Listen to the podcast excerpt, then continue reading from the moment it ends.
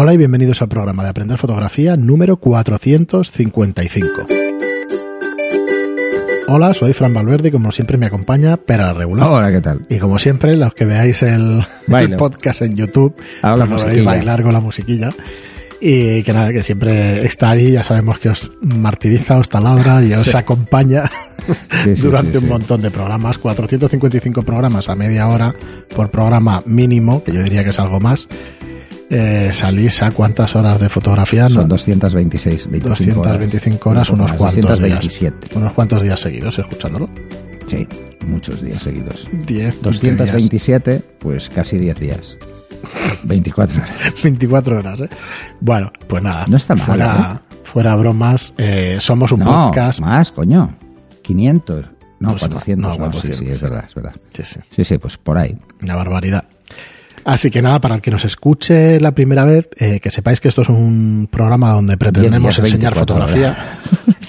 Como alguien lo haga es para matarlo. No, No, no, es- se es muere, imposible. se muere, se muere. Bueno, Pero ahora ya vamos, sabemos que De 6 a 8 horas y han dedicarle habido varias 8 horas. Sí. ¿m? dedicarle 8 horas Dedicándole 8 horas sería un mes un entero. tercio, o sea, 30 Un mes días, entero. 30 días, un mes entero, Ujú, cada día 8 horas, ¿eh? ujú. Es una barbaridad. Por eso al final esto tiene que ser a largo plazo, tiene O sea, que ser medio largo Vamos a plazo. tener lo que poner en los créditos. avisar, ¿no? Se- no, se recomienda por las autoridades sanitarias no hacer un uso hacer extensivo o intensivo o no, no escuchar todos los días más de dos programas. Muy bien, pues eso, explicaros si es la primera vez que nos escucháis que lo que pretendemos es que aprendáis fotografía y nada menos que en audio. Pero bueno, aquí tenemos a Pera que la verdad es que la ha conseguido Bueno, durante un montón de programas. Y ahora En pues en vídeo, sí, vídeo. los últimos, los últimos programas 100, ¿no? Llevamos igual. no llevaremos tanto, que ¿No? va a 40, 50, una cosa así, en vídeo. Sí. Me parecen un montón. Igual un poquito más, pero no mucho más. Y nada, recordaros que además de estos podcasts, que van a ser siempre gratuitos, tenéis nuestra plataforma con suscripción de 10 Que euros al mes. es gratuita la plataforma, la Es suscripción gratuita 10 euros al la, mes, la web, aprenderfotografía.online, donde es un foro, un es una red social. una red social. Y además, pues tenéis esos cursos que Ya que tenemos 10 el al Netflix de la fotografía, tenemos el Facebook. el Facebook de la fotografía. Bueno, no somos tantos, pero bueno, habrá como, no sé si hay 1800 usuarios, Sí, 2000 unos usuarios. Son O bastantes. sea que son bastantes. Eh, hoy en día es muy difícil estar compitiendo, como tú dices, con Facebook y el resto. No, un canal de Telegram con pretendido 1300. No, no. No, no, tampoco le hemos dado todo, todo lo que podríamos hacer porque no, Porque nos falta tiempo. necesitaríamos un equipo de desarrollo constante. Sí, así que bueno, que sepáis que estamos ahí pues intentando. pues, ya, ya nos cuesta ir luchando de vez en cuando con algún spammer. Así que Muy bien, y hoy eh, tenemos, bueno, entrar en aprenderfotografía.online, que os decimos que es una suscripción de 10 euros por un montón de cursos que hay allí, también muchísimo contenido de fotografía, tenéis eh, 10 lecciones por 30 y pico de cursos, más de 300 lecciones ya de fotografía, o sea que un montón de horas también de fotografía para aprender. Y hoy queríamos tratar un tema que es genérico, pero que siempre es recurrente, que vamos, vamos tratando en muchos de los programas, que es que son malos hábitos o, o malas costumbres que, que podrían estar arruinando tus fotografías, podrían estar estropeándolas mm, por cosas que normalmente, yo siempre digo lo mismo, normalmente son de sentido común, son de perogrullo, son cosas sencillas, pero que deberíamos tener en cuenta siempre que, que sí, intentamos hacer A ver, fotografías. creo que nos ha pasado a todos. Cuando empiezas, eh, bueno, cuando empezabas con carrete no, no pasaban la mitad de las cosas que pasan ahora. Ahora pasan más cosas por la inmediatez. Es lo mismo que cuando cogemos el móvil. Sabemos que vamos, hacemos una foto y si no queda bien la repetimos, ¿no? Eh, ya es diferente cuando es a una persona. La primera la puedes pillar imprevista y esa es la buena. Si esa no te sale bien, la segunda ya no es lo que tú querías. Porque has visto una escena o has visto algo y ya desaparece esa escena, ¿no? Entonces, pues, mm, esa inmediatez hace que cometamos errores más de bulto, con más facilidad que cuando nos pasaba antes, que sabíamos que nos costaba mucho dinero revelar cada foto que hacíamos y positivarla luego, pasarla a papel. Vale, entonces, vamos, vamos a o sea, voy a intentar centrarme en cosas que pueden parecer muy obvias, pero que creo que le pasa a todo el mundo, ¿vale? El primer error que suele haber, y este es un error bastante tonto hoy en día, es ir por la calle con la cámara y llevarla apagada. Puede parecer una tontería, pero las cámaras se desconectan y tienen un tiempo de reacción muy rápido cuando le das al botón, cosa que si la enciendes no. Y el consumo al encender es mayor porque la mayoría de cámaras aprovechan al encender o al apagar para limpiar el sensor, entonces consumen mucha energía, mucho más que cuando entra en reposo. Si lo ponéis la cámara a 5 segundos, por ejemplo, que 5 segundos es muy poco, o 30 segundos, que es muy poco, se desconectará, tendrá un consumo ridículo, Nada, sí. prácticamente nulo, y a la que le deis al botón se encenderá. Vale. Y entonces no os perderéis según qué cosas. Quiere decir que es que están preparadas para Están preparadas ser para eso. utilizadas así, ¿eh? Sí, sí, O sea, que están- no, es que como no se cuando, piense la gente así. Es cuando tenéis un móvil y lo tenéis con la pantalla negra. Es exactamente igual. Os puede durar días. Así.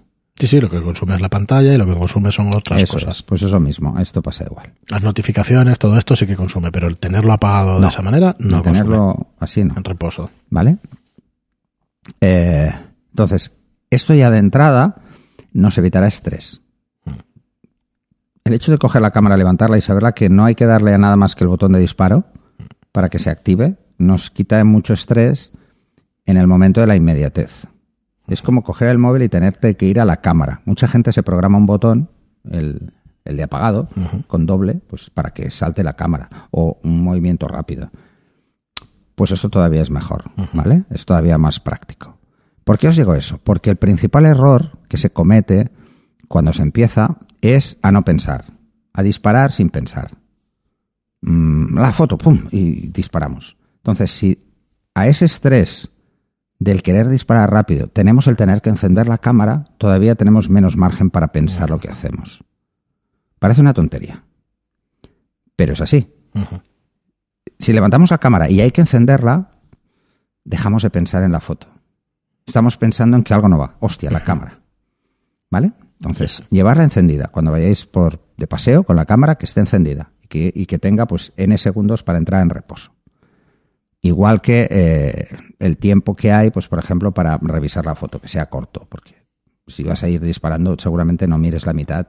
Y luego cuando te sientas, tomas un café, miras, borras y eso. Y ese sería el primer consejo. O sea, tenerla encendida para centrarnos en el segundo consejo, que es antes de darle al botón, piensa. Yo creo que es el mejor consejo ¿Qué hay en de la todos. escena? O sea, ¿qué es lo que quieres destacar? ¿Qué es tu motivo? ¿O qué es eh, lo que quieres destacar como punto fuerte? Mm, piensa en él. O sea, piensa en él y en el contraste de la escena. Puede parecer una tontería, pero es así. Por ejemplo, si la persona que está pasando a alguien, quieres hacer una foto y va mm, con una ropa muy clara y el fondo le da el sol, no se va a notar. Espera que entre en la zona de sombra, por ejemplo, que el fondo esté en sombra para que tenga contraste. Esperar suele ser el mejor consejo, el tercero. Es que uno piensa que va a perder la foto y es al revés, vas a ganar mejores fotos. Si la foto te ha llamado la atención La podrás repetir hace además. cinco segundos, que es cuando lo que has tardado en ver a la persona y levantar la cámara y ponértela en el ojo, entre eso y, y encuadrarla, no va a ir de cinco. No va a ir de cinco. No, Otra cosa muy diferente es que tú ya tengas la cámara y esperes el momento. Que eso es mejor. Es lo del momento preciso. Eh, eh, ese es quizá el mejor consejo que os puedo dar. Es esperar el momento preciso. Y si no llega, no llega, no pasa nada. Una persona pues tiene una forma de caminar o tiene una forma de vestir peculiar y queréis seguirlo, pues buscar la mejor foto. No disparéis por disparar. Cuando dices lo de contraste, también hemos de. Yo creo que no, no lo dices al azar, sino que también hemos de pensar o hemos de tener la cámara ajustada ya para la exposición que tiene la escena. Sí, o sea, eh, yo hay un, este sería el, el consejo, mm, otro Claro, de los es que lo- los en- ¿vale? quizá los consejo- guardo dentro de- del pensar antes de la toma Exacto. fotográfica, pero sí, pero, pero, sí, incluso antes, tienes razón. O sea, el siguiente consejo, ¿cuál, el cuarto consejo, ¿cuál sería? Ten en cuenta siempre cómo es la exposición en función de cuánta luz hay. ¿Vale? O sea, llévala la cámara preparada. Ajustada ya, claro. Llévala preparada. Preparada para hacer una foto con el sol a tu espalda. Llévala así siempre, por la calle. ¿eh? F8250, F11200. Llévala, ¿vale? Porque si la persona se mete en sombra, son dos pasos menos.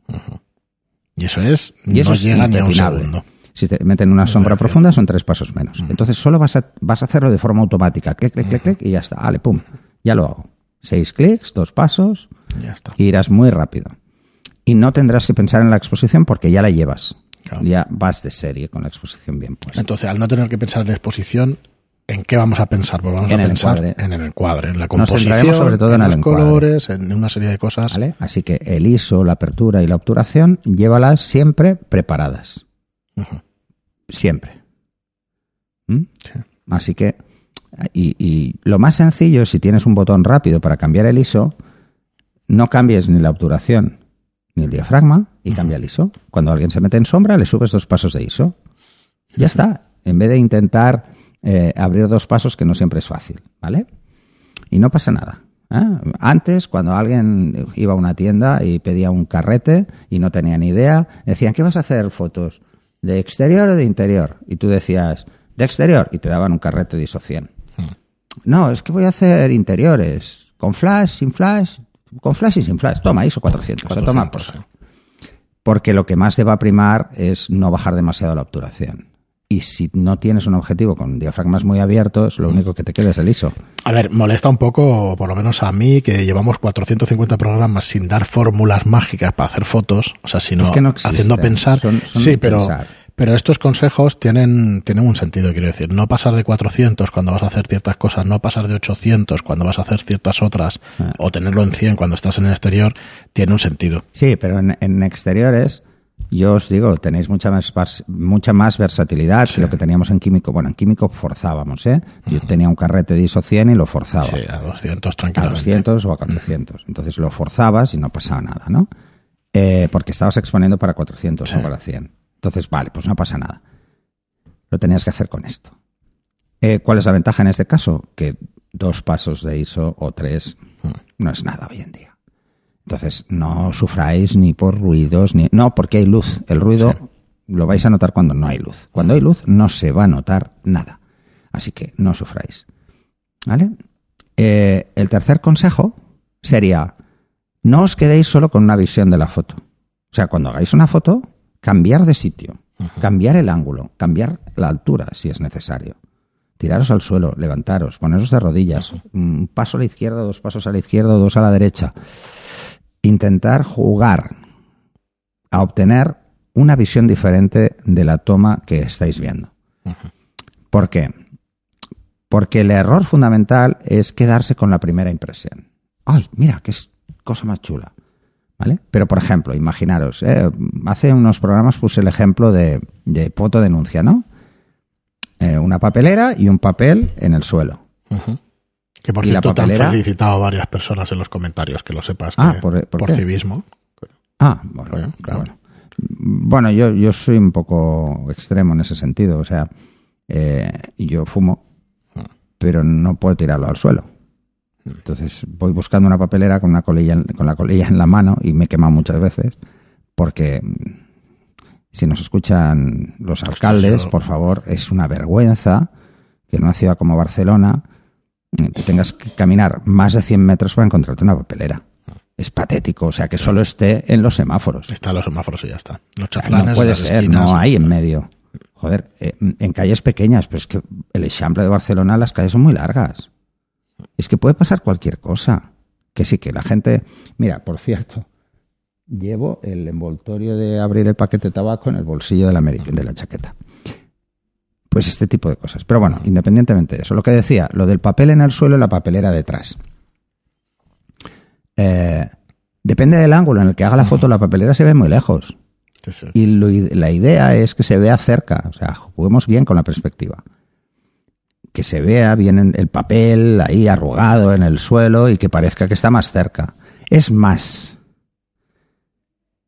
yo le daría una patada y le acercaría más todavía el papel para hacer la foto y luego no cuesta nada cogerlo y tirarlo a la basura, aunque lo tuviera que haber hecho la persona que lo tiró. Mm. Tampoco cuesta nada cogerlo y tirarlo. ¿Vale? Ya que hablamos de civismo.